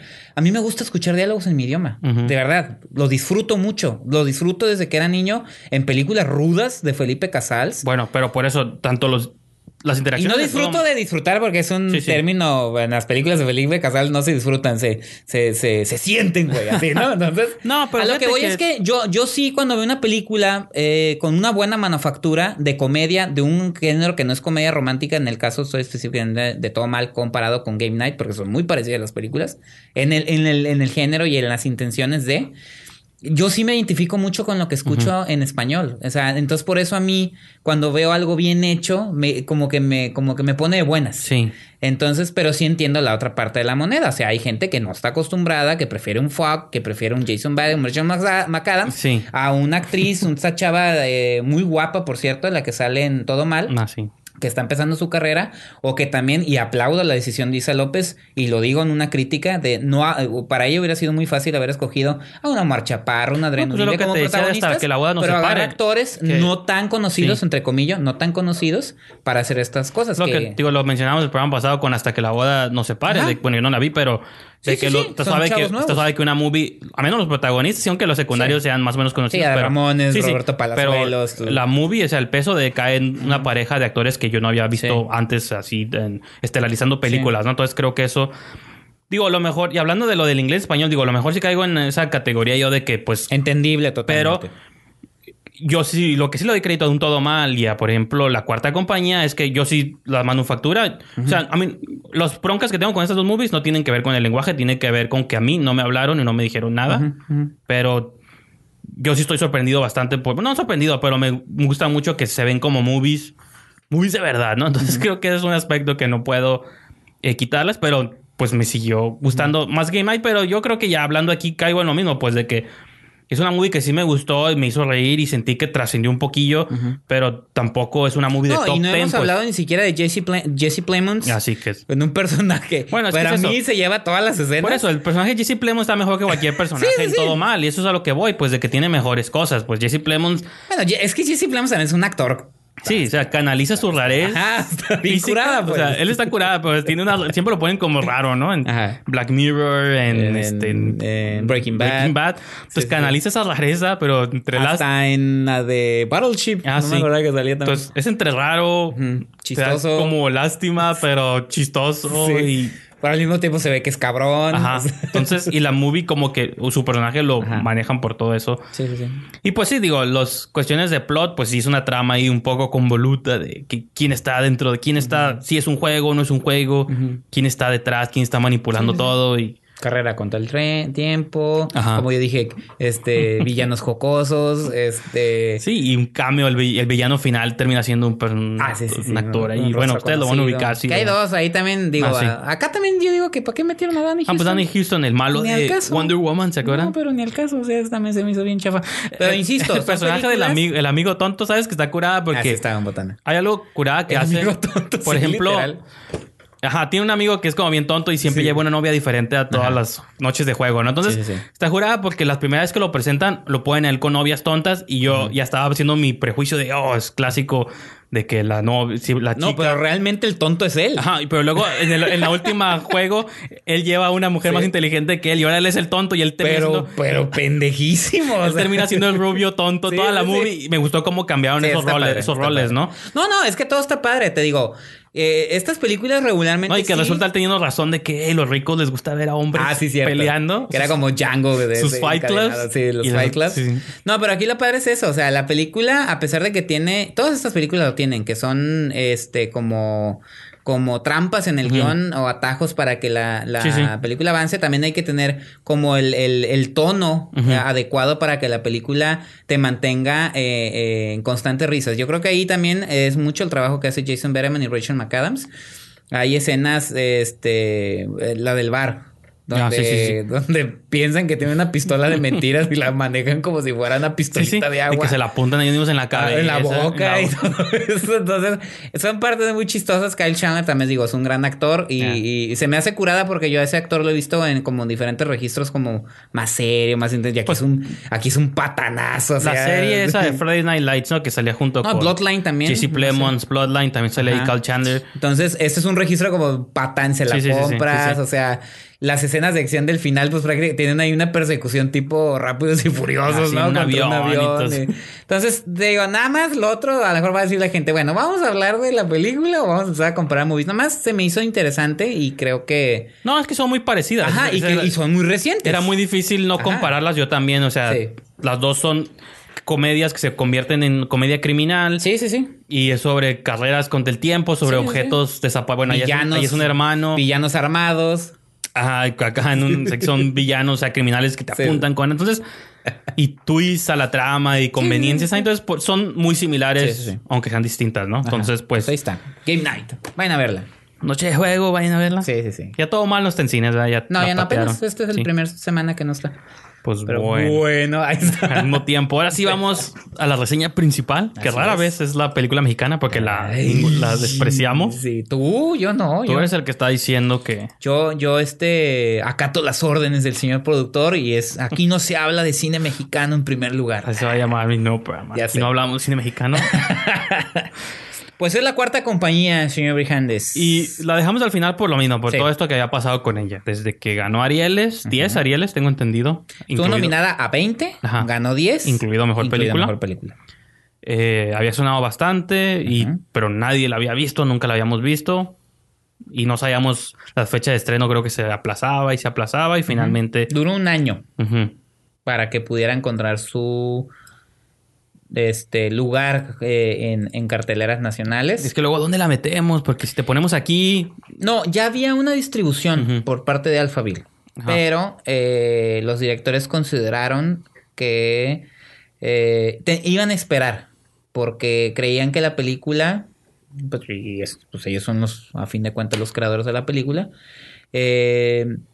que tenía que tener una distribución más amplia. Que y era. que, igual que Game Night son dos directores, Amir Galván y Mitzi Arreola. Ajá. Digo, para que Sí, sí, sí. No, sí, sí, sí. Este, y ella es la guionista. Ella, Ah, sí. ella es el guion y entre los dos dirigen. Y este consideraban que la película podían esperar para que consiguiera una distribución más amplia, porque creo que la distribución con Alphaville es más limitada. Ajá. Entonces creyeron prudentes, pues mejor esperarse. Y a fin de cuentas, pues quien la distribuye es Cinépolis. Entonces, pues pareciera que el tiempo jugó a su favor. Sí. Porque no nada más en México la distribuyó eh, Cinépolis, sino Como que agarraron distribución en Netflix en Estados Unidos. Entonces, de algún modo, eh, rindió frutos su decisión. Y ahora, después de que el año pasado se llevara, arrasara con los premios en, en los Arieles, que tampoco es decir mucho, No, pero, pero, bueno, es nuestro Sí, Oscar. es, es el más importante. Sí, la Academia la Mexicana Academia de. Ciencias y Artes Cinematográficas. Este, ah, que por cierto fue el año que ganó nuestro este amigo José Meléndez, Ah, a mejor a, a coactuación. Por almacenados, por otra película. Sí, sí, no, sí. no nos confundamos. Entonces, finalmente la cuarta compañía llega y este, pues no sé si quieres, quieres que diga de qué más o menos va. Sí. Sé, ok. La- Antes de tirar mi hate. Sí, sí, sí. Este, la, la historia está en sí es muy interesante, la verdad. Desde que se anunciaba y todo eso, la película se ubica a finales de los 70 en el Distrito Federal. O sea, ahorita ya es Ciudad de México, pero en ese entonces Distrito. Federal. Durante la presidencia de López Portillo y la, eh, el jefe de policía de aquel entonces era el Negro Durazo. Personajes polemiquísimos. O, o ¿no? durazno en la película. Durazno en la película, ¿no? Muy polémico. Lo que tienen que hacer para evitar Ya sé, broncas, ¿no? Toda la película se ubica a finales de los 70 cuando en el Distrito Federal se abre el centro penitenciario de Santa Marta Catitla, que supuestamente era la, lo más nuevo que estaban proponiendo tanto la, la, la- la- las No, leyes. y De hecho, empieza ley con una voz la película diciendo que es el mejor sistema sí, sí. penitenciario en el mundo, de los mejores. en Lo el que mundo. pasa es que eh, anteriormente en México estaba Lecumberri, que era la Casa Negra, ¿no? Ajá, que era sí. Una, un- una, una cárcel que, eh, pues, es tortura, drogas, corrupción. Entonces dijeron, no, ya, tiren eso y vamos a hacer la imagen del, del progreso, ¿no? En centros penitenciarios. afuera, ¿no? De, de la Ajá. puerta hacia afuera. Y eh, Santa Marta Catitla tenía la, la, la, pues, tenía campos de fútbol americano y tenía su equipo de fútbol americano, los Perros de Santa Marta, ¿no? Sí. Entonces, en ese contexto conocemos al personaje de Zambrano, que es el actor Adrián Ladrón, que por cierto ganó como mejor actor los Arieles. Este llega a. Es un chavito, ¿no? Es un chavo que está entrando como a su mayoría de edad y vámonos, ¿no? A la Sí, penitenciaría por robo de auto. Y su sueño es pertenecer al equipo de los perros de Santa Marta. Entonces, una vez ya ahí, pues ya nos damos cuenta realmente lo que está sucediendo dentro de la cárcel. Y pues sí, entra el equipo de fútbol americano, pero estos, eh, los integrantes del equipo de fútbol americano también son la mencionada cuarta compañía, que son, eran un, un grupo de autogobierno que tenía la penitenciaría, que pues si no se daban abasto, como dicen estos policías, Ajá, sí, sí. estaban los mismos presos que iban a poner la ley, pero pues también tenían sus beneficios y entre sus beneficios era que ciertas noches los dejaban salir de prisión por ir a robar autos, bancos, etc. ma- gran marquís, ¿no? Ajá. Entonces, como ustedes pueden escuchar alrededor de esta eh, interesantísima historia real, se desarrolla la película de La Cuarta Compañía, donde conocemos a Zambrano y a un sinfín de personajes, Palafox, Combate, Quinto. El Tripas, El Quinto, que actores, rostros conocidos, digo, ya mencioné a Adrián Ladrón, que va empezando, ¿no? Pero está Hernán Mendoza, este, está Gabino Rodríguez, está, bueno, ese actor español que ya mencionaremos ese caso, Andoni Gracia, este, Carlos Valencia, que es un actor tijuanense, que es el que hace el Tripas, que por cierto está nominado en la misma categoría que José Meléndez. Y así pasas eh, eh, esencialmente la historia de este hombre, Zambrano, cómo se involucra en este Mm. mundo de corrupción, degradación humana, este, pues cosas que no se miraban fuera, como dices tú, sino dentro de la prisión. Entonces, señor Brijandes, pues, ahí va. Pues toda esa historia que contaste suena muy interesante. No sé por qué no la No vi. No sé por qué no la vi durante las dos horas de película. Sí, sí, dura dos horas exactamente. Una hora cincuenta y tantos, me Que parece. no es importante eso, pero... Es para que no la vean y se abstengan. Ah, dura mucho. Quiero ver unas de 90 minutos. Ya, cálmese, no le dé no le dé más alas al público millennial. No, mira, sí, pues o sea, lo decía entre broma y no, de que siento que este, a mí lo, creo que lo, yo no, conoc- no conocía el contexto previamente, o sea, no sé, sabía que era una película, yo pensaba que era sobre el fútbol americano, no sabía que la película estaba situada en este contexto real. Y yo, a mí lo que y sonaba como muy interesante todo esto, y más ya que te empiezas a investigar, ahorita todo este trasfondo que tú planteas para mí suena muy importante, muy interesante. Pero la movie yo no la sentí más que una colección de escenas, de montajes, donde pues realmente no... Y, y siempre tengo yo... donde creo que suena contradictorio, pero pues ni modo, así somos los humanos contradictorios. Cuando las movies te piden que sigas a personajes malos o maleantes, criminales, digo, ok, tienes que o lo manejas de un modo Es un riesgo. chusco o Sí. chistoso como lo hace Guy Ritchie o Tarantino. Sí, es un riesgo. Incluso tuvimos esa discusión un poquito con Isa López de cómo haces a tus personajes malos empáticos. Tienes que ser un director fregón, un guionista fregón. Entonces, yo nunca sentí empatía por nadie porque, pues, si están en prisión es porque hicieron algo. Entonces, convénceme. Independientemente de eso. Ajá, sí, convénceme de exacto, que vale la pena que yo me interese por... No más porque tiene una carita y ojillos de color, zambrano. O sea, no... No es, no es suficiente para... Juicio, no, no es cierto. No, no es suficiente para convencerme de que ah, es mi personaje pre- protagonista. Creo que incluso los aledaños están mucho más interesantes para la Fox y son como unos personajillos, pero tampoco creo que los exploran al 100. Y eso es por un lado. Y por otro lado, lo que yo lo que más me dolió, por así decirlo, y yo sin ser, a mí ustedes saben, o quizá no saben porque nunca hablamos de deportes aquí, pero así como tú tienes pasión por el fútbol, yo tengo por el béisbol, pero mi padre es muy fan del fútbol americano, entonces todas las cosas que yo conozco y cómo funciona, incluso las movies de fútbol americano son como por el lado de él. Pero también sabemos que el fútbol americano es un, es un deporte muy cinematográfico. ¿Cuántas movies no se han hecho a lo largo de la historia donde el fútbol americano es? Entonces, Y porque el fútbol americano tiene unas reglas muy específicas, es muy interesante cómo funciona contra, Es muy cinematográfico. contra el tiempo, sí, como dices tú, o sea, tiene sus pausas, tiene Sí, sus claro. momentos de acción, el reloj va a calle, igual Es estratégico, incluso el básquetbol, o sea, sí son- hasta el fútbol. No, pero el americano es más, No, yo creo sé, que yo es el sé. más cinematográfico. Ajá, o sea, Ajá. incluso Y no soy fan, ¿eh? No, yo tampoco, digo, incluso el soccer, o sea, todos los deportes Sí. bien presentados pueden funcionar, o sea, el El fútbol soccer es el que más ha batallado, pero sí. Sí, pero es, o sea, creo que es... Entonces, a mí lo que me frustró es que el- hasta el lado que ahí me tenía más como llamando la atención, que era una película mexicana deportiva, como un drama, un, un thriller de deportes. Pues todas las secuencias de fútbol están súper chafas. O sea, la guionista Mitzi Arreola, pues debió haberle preguntado a sus hermanos. Yo sé mis prejuicios de que por qué es mujer, no sabe, pero le hubiera preguntado a su padre o a sus hermanos, hey, ¿cómo es el fútbol? No, lo siento, ¿cómo es el fútbol? A su codirector le hubiera preguntado, hey, ¿cómo funciona el fútbol americano? Para escribir. Porque, o sea, No, a mí me no, molestó espérame. que tiene dos directores de la película y ninguno supo presentar estas escenas. Bueno, sí. O sea, por ejemplo, Bueno, estamos dentro del cine mexicano. ¿te quieren porque hacer un montaje? No. La solución habría sido tener un, un, este, una segunda por unidad eso. Que te solucionara ejemplo, ese problema. No, y aparte, pensando en un mon- montaje donde según están haciendo este, estrategias de según cómo van a jugar, estoy haciendo comillas, pero lo están haciendo eh, como un paralelo cómo le van a hacer cuando vayan a, a restafar. Porque cuando dices tú, cuando la cuarta compañía los dejan salir para que asalten bancos y roben autos, pues eh, quieren hacer este paralelo entre cómo se coordinan para jugar fútbol y cómo se coordinan para asaltar un banco. Pero es un montajillo ahí con música pop, sí que cura que pagaron los derechos ahí de no sé qué canción de los ¿no? 70 usaron. Eh, no, varias, O sea, porque sí, un usan como usan una de Bácara que está muy curada, la Ajá. que nos van al strip club con Wonder Woman. Ah, bueno, sí, Ahí sí, bailando sí. esa canción. Entonces, las del mucho. principio, Sí, la de Black is Black, de Ajá. los Bravos, creo que es de ellos. Es muy buena. Sí, sí, usted- digo, está curada que les tuvieron la nita por pagar derechos de rolas buenas. Pero hubieran pagado una segunda unidad que le solucionara Pero los juegos. hasta en el aspecto que me tenía mí emocionado, que era lo del fútbol americano, yo sentí que la movie se quedó corta. Tú has mencionado otros problemas también de fútbol que ahorita pues te dejo chance de que los menciones. no, y de la pues no sé. película. Es que dijiste el fútbol. No, o sea, de cómo presentan el fútbol en la película. Ah, sí, Tú sí, mencionado No, perdón, sobre perdón. otros aspectos de. Perdón, perdón. de que no sabes qué está pasando ni en qué momento están. Y pues en general yo lo sentí como colección de imágenes y personajes que entran, salen, cambian de opinión, de perspectivas y pues y yo no quiero otra vez, digo, acabamos de discutir sobre los prejuicios y eso y no quiero yo a decir, "Ah, es que es una muy mexicana porque creo que visualmente hace mucho que no veía una película yo que se viera tan suave, incluso con las imágenes de, o sea, en el contexto de prisión feo que te quieren meter, esos lo logran bien, creo que sí estás ahí con estos personajes, pero el problema para mí es que no, no sé a quién seguir, no me identifico con ninguno.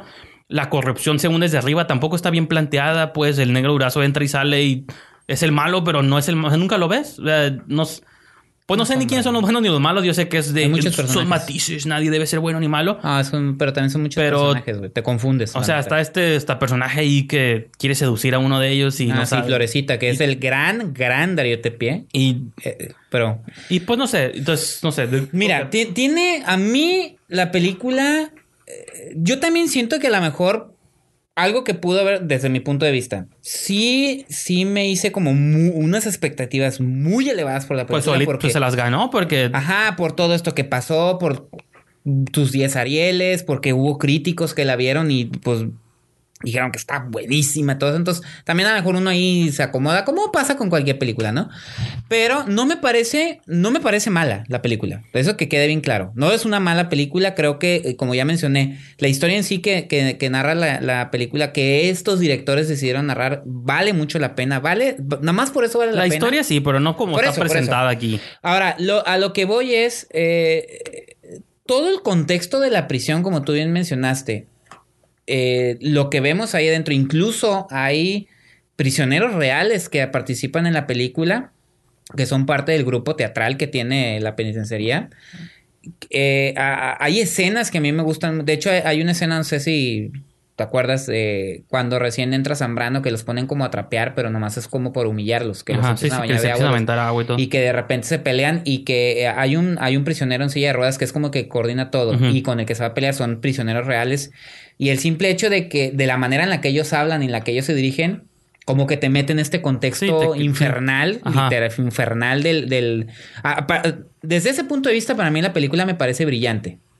Pero en el momento en que empiezan a tener sus actividades delictivas, en que entra la cuestión del fútbol americano, en que empiezan a salir todos estos personajes que son muchos, y no porque sea tonto y no sepa, sino que te confundes porque dices cuál es la motivación de quién. Y estoy, eh, eh, creo que a partir de ahí, y tú lo mencionaste muy bien, ahí estoy totalmente de acuerdo contigo, no empatizas con ninguno, te son indiferentes porque no entiendes ni siquiera las Ni motivaciones. por qué están ahí. A veces, No- de muchos ni sabes por qué están ahí. Ajá, pues. no, no sabes cuáles son sus motivaciones, no queda claro qué están haciendo. Todos por qué lo queremos ser libres, haciendo. pero porque, o sea, es eso, pues, de que No, no. y luego los tonos, tú lo dijiste muy bien. Yo ponía el ejemplo muy claro de dos personajes. Eh, uno es el Tripas, que es Carlos Valencia, y el otro es Combate, que es Andoni Gracia, que es un actor español que también yo no sé, nunca me quedó claro si era un prisionero Porque- español Sí, sí. o realmente la película aplicó la del telenovela de actor extranjero interpretando a un mexicano. Sí, sí. Pero con su Cualquiera de las original. dos cosas está mal, porque la primera no me quedó clara y la segunda, si era eso, qué mal. Pero X, es- los actores son buenos. Eh, el Tripas de repente es eh, indiferente. Malo, sí, indiferente, malo. eh, Culero. Sí, sí. Y de repente, ah, en lágrimas en su rostro, deciden hacer una cosa por su un compañero caído. Entonces tú, bueno, o sea, ¿eres indiferente, eres culero o eres leal? No. Luego menciona mucho la palabra lealtad. Hay, y un- no hay te un queda mom- clara. hay un momento donde todos los que son tus personajes se agrupan Sí. y matan a otro personaje.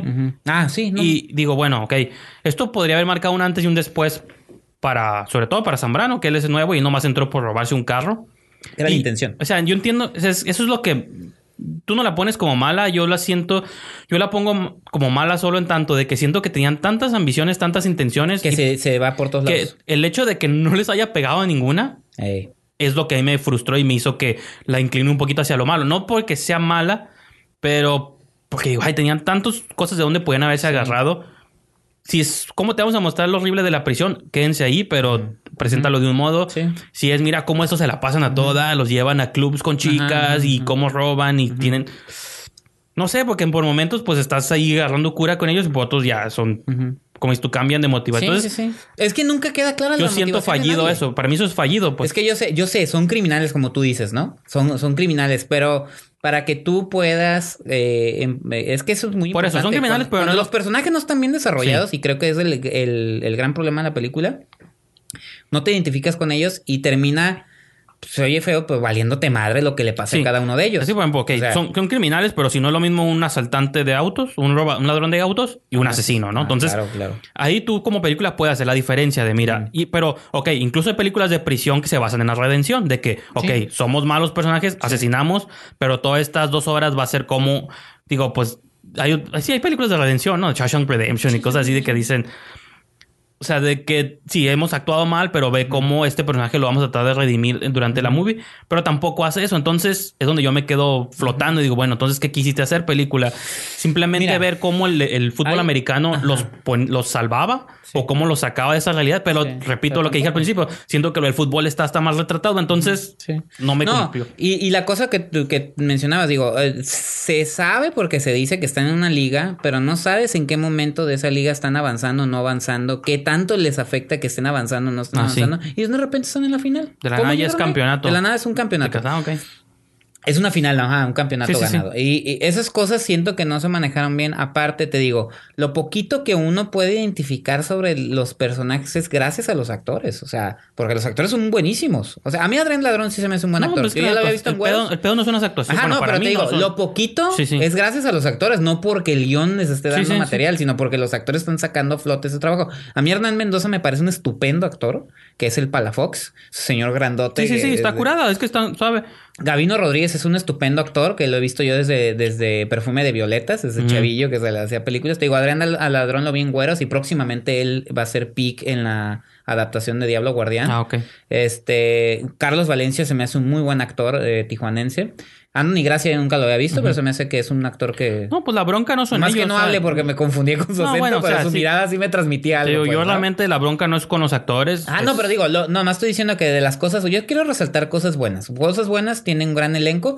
Darío Tepié me parece un estupendo actor, a pesar de que su personaje también está medio raro, el de Florecita, que es un Mm, médico sí, sí. corrupto que está allá adentro. Manuel Ojeda, fíjate qué bueno, ahorita me acordé de Manuel Ojeda porque curiosamente eh, estaban diciendo que alguien que los asesoró fue el cineasta Felipe Casals, que ah, en la década de los 70, finales, mediados o principios de los 70 él hizo una película sobre la cárcel de Lecumberri que se llama. La Pando. Sí, que es muy famosa. Exactamente, donde Manuel Ojeda interpretaba uno de los prisioneros protagonistas, ¿no? Que también ahí las intenciones y los tonos son totalmente distintos, porque también acá sí nos dejan claro desde un principio que son malas personas. O sea, nada de que, pero se van a redimir, pero son leales o no. Sí. No, son malas personas y creo que esa definición desde un principio de Casals es lo que te dejan claro que la película a dónde va. Y aparte o sea, es eso, la denuncia. Devastadora así, sin, Por ejemplo, sin miramientos, o sea, el fe- malo culero, ¿no? El cine de Casals de algún modo siempre Sí. también tuvo una parte de denuncia. pues, Ah, claro, algo. sí. Y este es otro aspecto que yo siento fallido de la cuarta Mm, compañía, de que sí, tampoco siento... Tampoco denuncian, o sea, sí lo quiere hacer Sí, no. forzadamente con títulos al Sí. principio y al final. Mira dónde terminaron estos personajes, la corrupción sigue, Sí. se puede salir de las Ah, una- manos. y luego una escena de un, del de un, cerezo de un motín, pon el motín. Lo que está dentro puede salir. Sí, no. por nada más porque me pongas Bueno, títulos al final de la movie Bueno, para que se me- sea con lo último que me vaya, de que, ah, mira, cómo, cómo esto se puede salir de control. Pero si la movie nunca me lo planteaste, porque ahora de la nada tengo que tener miedo? O sea, no es un- yo te lo mencionaba como de que, pues haz un documental sobre este tema. Tienen Mm. No, un montón no, de material. mira. de, hay un montón de material de archivo muy pero la- interesante. no, dentro de la película también. De hecho, al principio y al final eh, hay imágenes de archivo. Sí, y que eso creo está- yo. eso está suave. Ajá, pero ajá, y precisamente creo que la película nunca alcanza esa intensidad. No. Pero eh, te digo, la intención es, es buena. Yo, yo no, yo no quitaría mérito a eso a, a- a los, a los realizadores de la película. Y creo que era una historia que se tenía que contar. Vale la pena por esa razón. O sea, sí vale la pena verla. No es así como que, "Ay, aléjense de ella. No, no, no, para nada.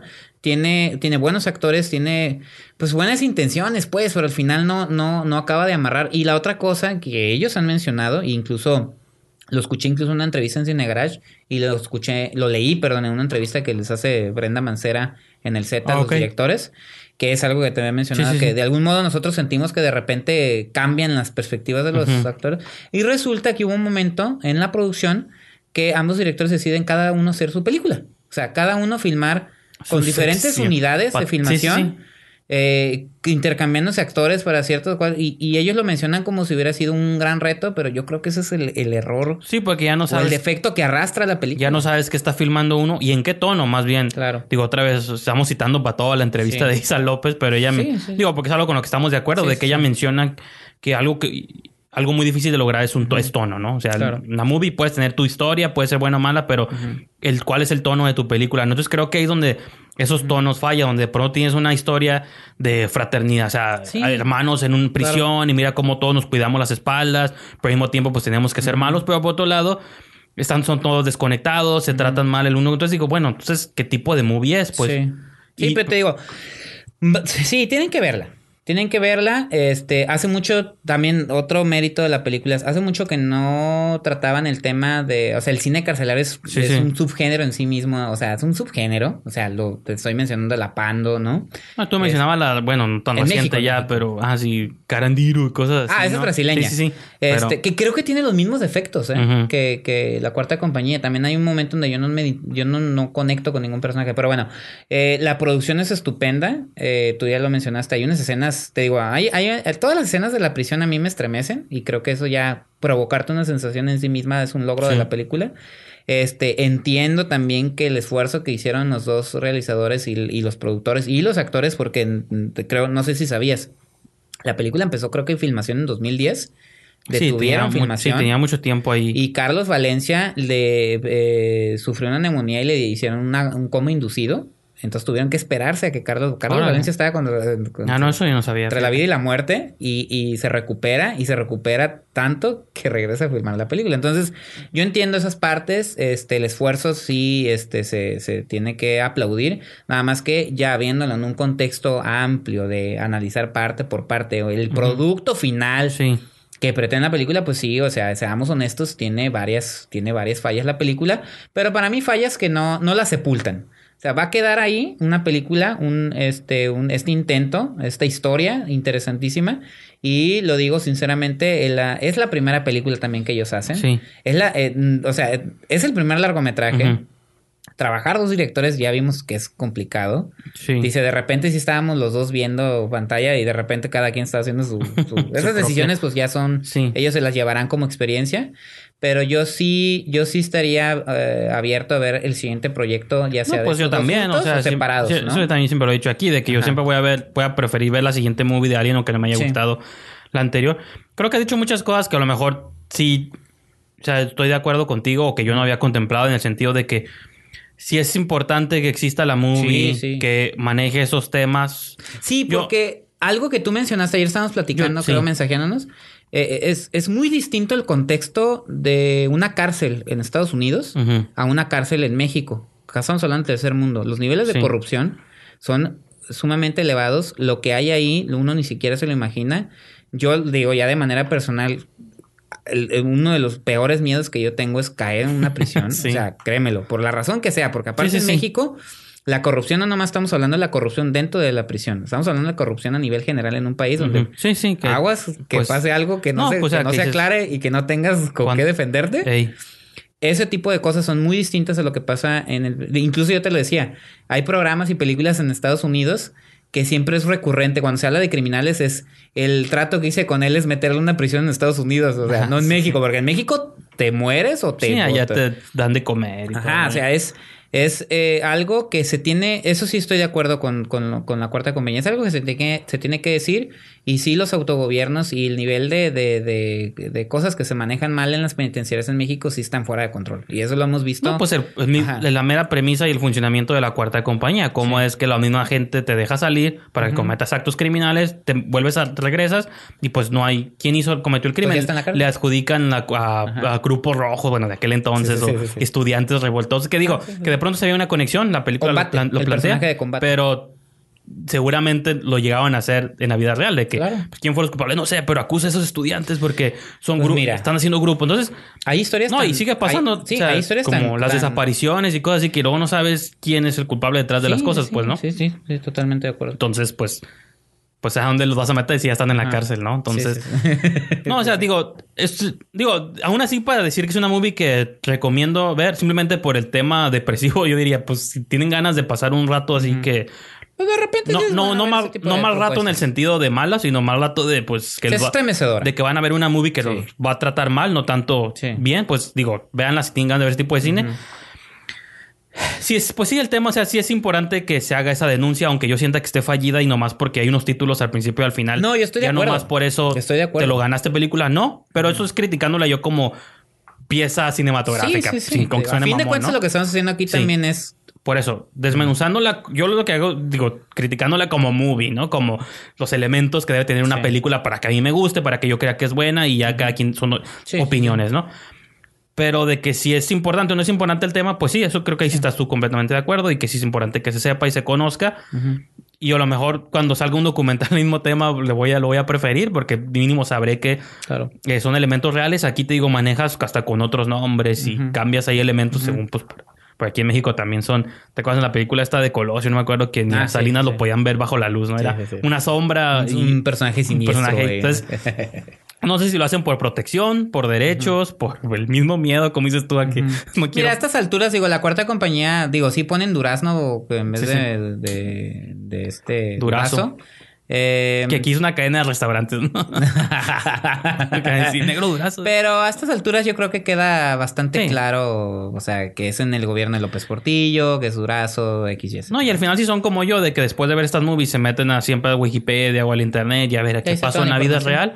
Pues si va a despertar mentes desde ese aspecto, Sí. pues también está bien. Entonces, yo sí la tengo en mala como movie, pero este estando de acuerdo contigo en que si su mensaje es importante, sí estoy completamente también de acuerdo Sí. con eso. Entonces, pues No, y que de repente también haya directores, eh, bueno, cineastas, eh, guionistas, en, eh, que se atrevan a tocar otros temas dentro del cine mexicano. O sea, aquí Ay, hay mucho. Es una de- movie, bueno, es- no sé qué tan independiente sea, si tuvo apoyos o no, pero No, yo, vi, tuvo apoyos. yo vi una lista infinita de productores al final de la movie, Sí, lo sí. cual significa no es que haya tenido un montón de, o sea, sí tuvo un montón de apoyos, pero de que tuvo, fue un trabajo de años de que entra y sale gente. no, no, Entonces, no, sí. al final de los créditos, yo vi un montón, un montón de productores y gente que seguramente entró y salió. Nombres, reconocí un par de nombres, otros no, no sé quiénes eran, pero pues hasta tiene feeling como de un intento independiente, aunque haya tenido apoyo de Ficinio o de alguna este, institución de gobierno, aún así se siente como una película que surgió de otro lado, ¿no? Bueno, al menos esa film me dejó a mí Pues también. por, por la manera en la que se hizo, yo Ajá, creo. entonces, a lo mejor, pues, contratiempos sí, y todo eso. pues, sí. Pero te digo,